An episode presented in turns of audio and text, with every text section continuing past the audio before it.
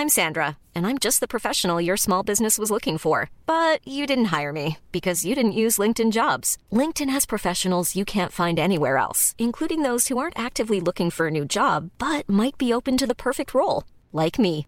In a given month, over 70% of LinkedIn users don't visit other leading job sites. So if you're not looking on LinkedIn, you'll miss out on great candidates like Sandra. Start hiring professionals like a professional. Post your free job on linkedin.com/people today.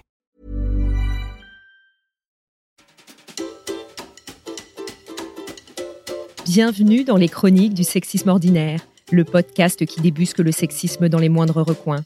Je m'appelle Marine Pétroline et avec vous je passe à la loupe des sujets pas si anodins. De la taille des poches de pantalon au calcul du PIB. Car si le diable est dans les détails, le patriarcat aussi. Ici, pas de longs discours, du concret, des faits, le tout avec humour. Épisode 9, chez le médecin. Aujourd'hui, j'innove avec un format un peu différent puisque j'ai une invitée. Elle est patiente experte, autrice et podcasteuse, spécialiste de l'endométriose, du sexisme médical et des violences gynécologiques. Bonjour Marie-Rose. Bonjour Marine. Je suis ravie qu'on fasse cet épisode ensemble, épisode qui sera aussi disponible dans ton podcast Endométriose mon amour chez MedCheck Studio. Je suis très heureuse aussi d'être là. Aujourd'hui, on va parler de santé et de ce qu'il se passe pour les femmes chez le médecin. Les femmes seraient en bonne santé et même en meilleure santé que les hommes. Elles ne meurent plus massivement en couche et elles vivent plus longtemps. Mais d'abord, c'est quoi être en bonne santé? En 1948, l'Organisation mondiale de la santé a défini la santé comme un état de complet bien-être physique, mental et social. Cette définition a été complétée en 1986 par la charte d'Ottawa en évoquant la santé comme une ressource pour satisfaire ses besoins, réaliser ses ambitions et s'adapter à son milieu. Dans les pays occidentaux, les femmes vivent plus longtemps que les hommes, 85 ans contre 79 ans en moyenne. Cet écart se réduit progressivement, en partie parce que les femmes rattrapent les hommes en consommation d'alcool et de tabac. L'égalité, c'est aussi une question de foie et de poumons. Elles vivent plus longtemps, mais elles passent souvent ces années supplémentaires en mauvaise santé. Du coup, l'espérance de vie en bonne santé est quasiment la même chez les femmes et chez les hommes. C'est curieux, car globalement, les femmes sont mieux suivies. Elles consultent plus souvent, suivent mieux leur traitement et sont plus sensibles à la prévention. Alors, les femmes commencent assez jeunes un suivi gynécologique pour la contraception, les grossesses et pour finir la ménopause. Elles sont souvent en charge du suivi médical des enfants et des personnes âgées. Travail de soins quand tu nous tiens. Et depuis le plus jeune âge, on nous dit de prendre soin de nous. Le souci, c'est que par là, on entend s'arracher les poils et surtout être mince. Pourtant, elles sont moins bien soignées, sauf si leur pathologie et leurs symptômes sont conformes à ceux des hommes. C'est ce qu'on appelle le syndrome de Yelnt. Ce terme a été employé pour la première fois en 1991 par Bernadine Illy, une cardiologue américaine. Elle observe que les femmes atteintes de problèmes cardiaques sont moins bien diagnostiquées, prises en charge et suivies que les hommes avec les mêmes pathologies. Pourtant, c'est la première cause de mortalité chez les femmes. 56% meurent de maladies cardiovasculaires. C'est 46% chez les hommes. En ce qui concerne l'infarctus du myocarde, communément appelé crise cardiaque, les symptômes les plus courants sont une intense fatigue et une sensation de compression au niveau du thorax. Mais s'ils sont décrits par une femme, ils ne seront pas interprétés de la même façon par les médecins que s'ils étaient décrits par un homme. En effet, on aura tendance à penser que la femme est juste angoissée. Une femme va plus fréquemment se voir prescrire des anxiolytiques et du repos quand on conseillera à un homme de consulter en cardiologie.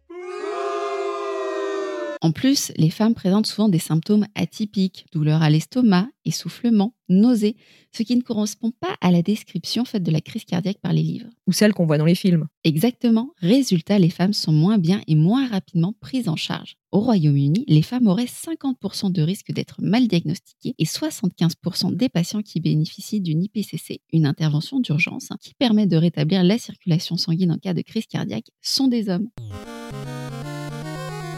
En fait, dans l'imaginaire collectif, y compris celui des professionnels de santé, les problèmes cardiaques concernent les hommes à partir de la cinquantaine, quand ils sont très stressés par leur travail. On n'imagine pas qu'une femme puisse avoir ce genre de problème.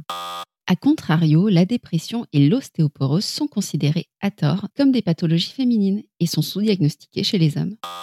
Et il y a même des campagnes de prévention biaisées. En 2017, l'Institut national du cancer lance une campagne pour le dépistage du cancer colorectal. Cela s'appelle Mars Bleu, en référence à Octobre Rose pour le cancer du sein. Et les affiches mettent en scène exclusivement des hommes. Ça laisse clairement penser que le cancer colorectal, c'est une maladie d'hommes, alors que 47% des personnes atteintes sont des femmes. Ces représentations vont jouer à tous les niveaux dans le système de santé. J'en parlais justement dans l'épisode 3 des chroniques du sexisme ordinaire sur la recherche et les essais cliniques à propos du Viagra. Cela influence l'état de santé des personnes qui ne dépend pas uniquement de la biologie. C'est bien plus complexe que cela. Les rôles des hommes et des femmes au quotidien et de nombreux facteurs socioculturels entrent en ligne de compte.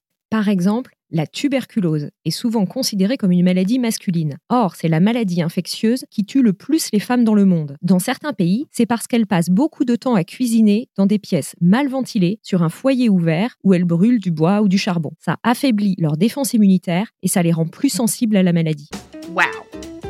Parfois, les femmes n'ont pas non plus le pouvoir de se protéger. Dans le cas du VIH, le virus qui est responsable du sida, il peut être difficile d'exiger de son partenaire qu'il mette un préservatif. Un gel lubrifiant spécifique existe comme alternative. Mais dans certaines cultures, une femme chaste ne doit pas produire de cyprine, la substance qui lubrifie le vagin. Alors les femmes n'utilisent pas ce gel, voire elles assèchent parfois leur vagin avec des plantes.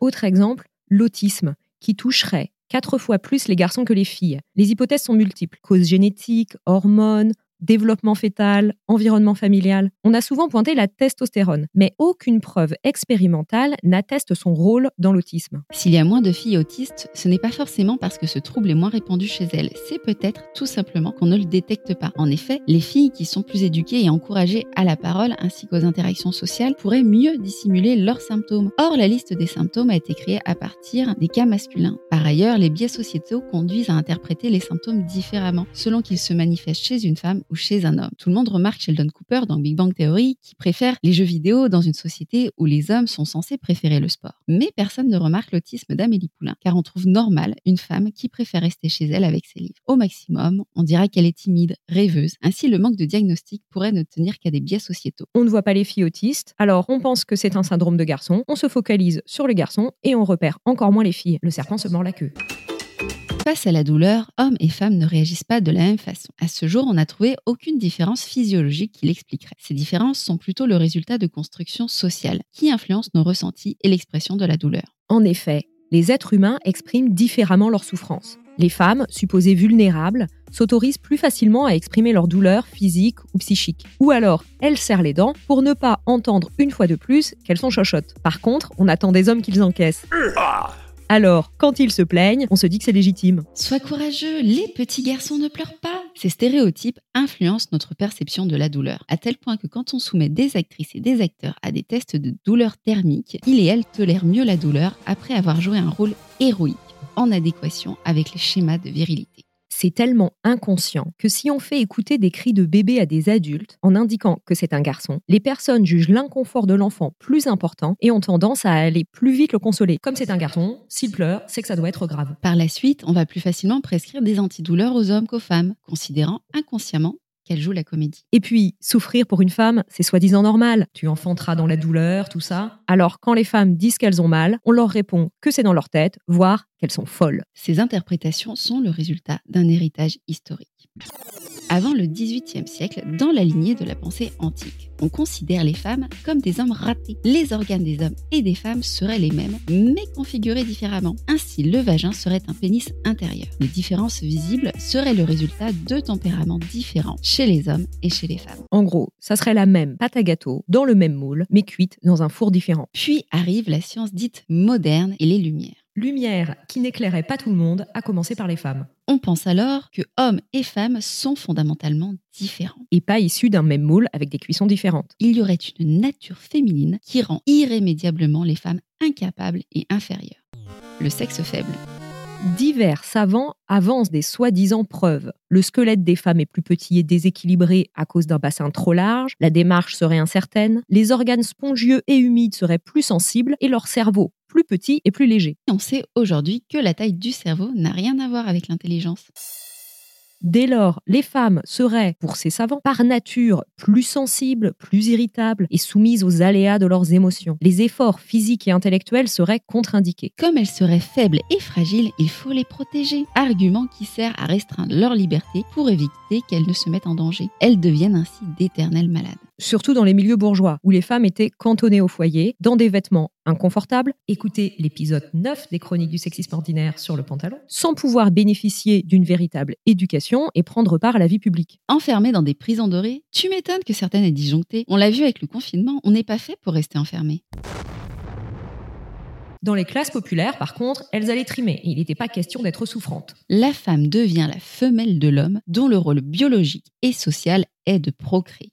Dans l'encyclopédie de Diderot et d'Alembert, l'article Femme indique que le bassin large et courbe est fait pour contenir le fœtus, le tissu pour l'envelopper, le sternum pour laisser passer les vaisseaux des mamelles. Tout prouverait que les femmes sont destinées à avoir des enfants. Et les rayures du melon sont faites pour qu'on puisse facilement le trancher. Peut-être. Certains, comme Condorcet, affirment quand même que les femmes sont des êtres humains à part entière, trop aimables, avec les mêmes droits que les hommes. Malheureusement, ce n'est pas sa vision qui a été retenue. Et le droit vient renforcer la science. Puisqu'elles sont faibles et incapables, en 1804, le Code civil de Napoléon fait des femmes d'éternelles mineurs. On va même jusqu'à dire que la faible pilosité prouve que les femmes ne grandiront jamais. La boucle est bouclée et les meufs aussi. L'homme devient la norme et la femme l'écart à la norme. C'est le corps masculin qui va servir de maître étalon à la médecine moderne. Encore aujourd'hui, ouvrez un livre de médecine et vous y verrez principalement des représentations du corps masculin les savants s'intéressent quand même aux femmes, mais quasi exclusivement aux organes reproducteurs. Logique puisqu'on les considère comme des utérus sur pattes. Leur rôle dans notre société est de faire des enfants.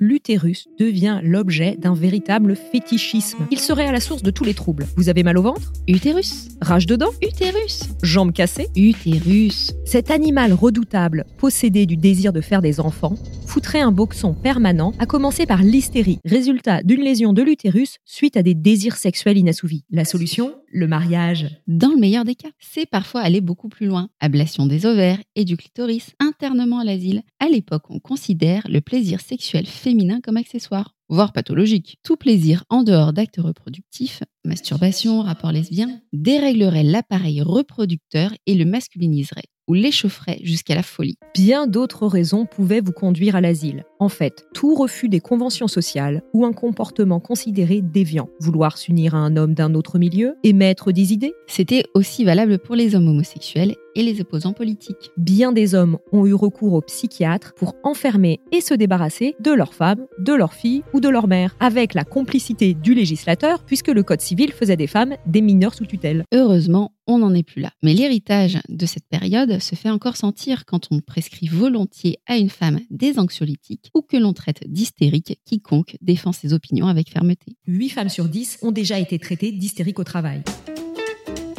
Dans tout ce système de santé, sans surprise, certaines pathologies féminines sont peu étudiées, mal connues et par conséquent mal soignées. L'exemple caractéristique, c'est l'endométriose, que tu connais bien Marie-Rose. Et oui, je suis moi-même atteinte d'endométriose. Et un médecin m'a dit, le plus sérieusement du monde, Mais non, vous n'avez pas d'endométriose. C'est votre utérus qui se rebelle contre votre non-désir d'enfant. Il vous fera souffrir jusqu'à ce que vous lui offriez un embryon fécondé. la bonne vieille théorie de l'utérus, animal redoutable qui veut à tout prix posséder un bébé.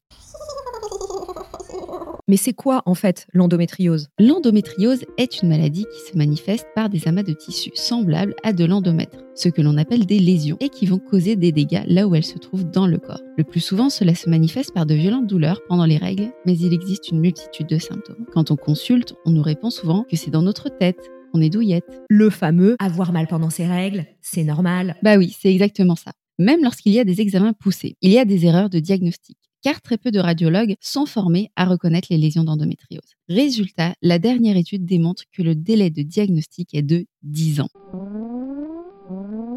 C'est un exemple typique du déni de la douleur chez les femmes et de l'errance médicale qui s'ensuit. Cette maladie n'est pas ou très peu enseignée car on considère que de toute façon, les femmes ont toujours mal au ventre. Depuis quelques années, tous les étudiants en médecine entendent parler de l'endométriose. Mais il reste encore beaucoup à faire pour qu'ils connaissent réellement cette maladie complexe et protéiforme.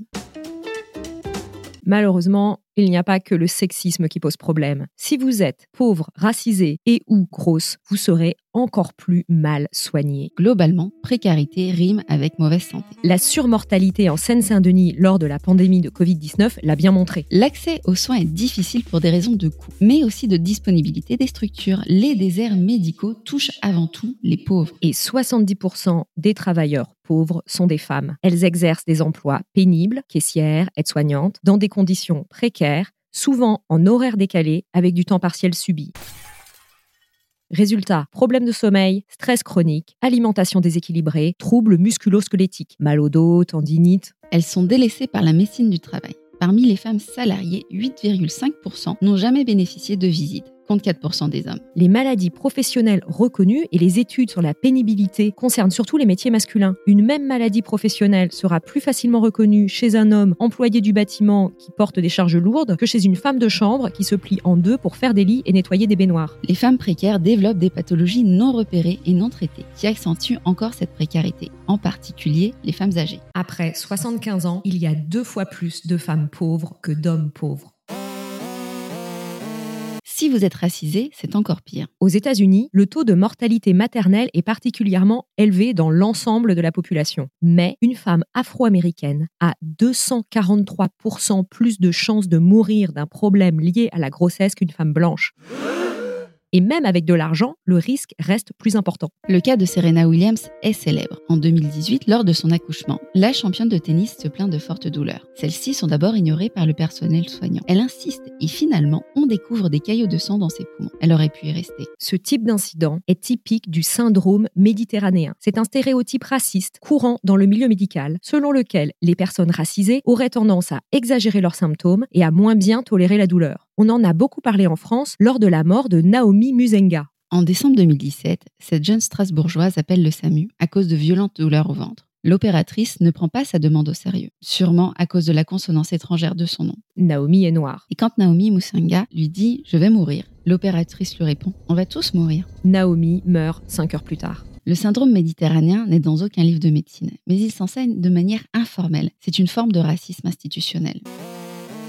Quand on est en surpoids, les médecins ajoutent une couche de stéréotypes et consulter peut devenir un calvaire. Une étude publiée en 2015 dans le British Journal of Obesity montre que les professionnels de santé ont tendance à considérer les personnes obèses comme moins responsables et plus agaçantes. Les remarques désobligeantes, parfois carrément violentes et cruelles, sont légion. J'en parlais dans un épisode d'Endométriose Mon Amour car la grossophobie touche aussi les personnes atteintes d'endométriose. Si vous venez par exemple avec un rhume, on va sûrement vous parler de comorbidité et vous dire de faire un régime. Bref, on vous ramène immédiatement à votre poids. Et puis, il n'y a pas de matériel adapté. Par exemple, les brassards pour prendre l'attention sont trop petits. Résultat, certaines personnes grosses ne consultent plus et développent des maladies qui seront diagnostiquées trop tardivement.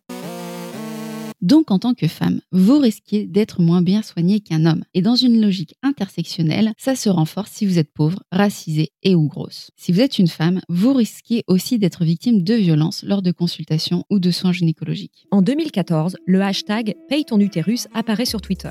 En 24 heures, plus de 7000 femmes dénoncent des propos porteurs d'injonctions sur leur poids, sur leur sexualité, leur volonté ou non d'avoir des enfants. Elles témoignent aussi d'examens vaginaux brutaux, d'actes pratiqués sans leur consentement, jusqu'à des violences sexuelles. Depuis, les prises de parole se multiplient sur ces violences gynécologiques et obstétricales. C'est un gros dossier. Il faudrait un épisode entier pour en parler. Eh ben, faisons un autre épisode. Je crois que tu es assez calé sur le sujet. Et oui, je viens de publier un roman qui rend le sujet accessible à toutes et à tous. Super, on se revoit bientôt pour en reparler alors. Deal. Merci d'avoir écouté cet épisode. Si vous voulez aller plus loin, je vous conseille le livre Femmes et santé, encore une affaire d'homme de Muriel Salle et Catherine Vidal. C'est court, pas cher et terriblement instructif. Vous pouvez retrouver Marie-Rose dans son podcast Endométriose mon amour sur toutes les plateformes. Elle a aussi publié plusieurs livres. Je mets toutes les références dans les notes. On se retrouve bientôt pour débusquer le sexisme dans les moindres recoins. On n'a pas fini de se retrouver car le patriarcat, c'est comme une crise cardiaque. C'est pas toujours là où on l'attend. C'était le dernier épisode de la saison 1 des Chroniques du sexisme ordinaire. La saison 2 sera diffusée en 2023. Mais je vous ai concocté un épisode bonus que vous pourrez écouter en vous abonnant à la newsletter. Le lien est dans les notes. D'ici la saison 2, on se retrouve dans cette newsletter et sur les réseaux sociaux. À bientôt!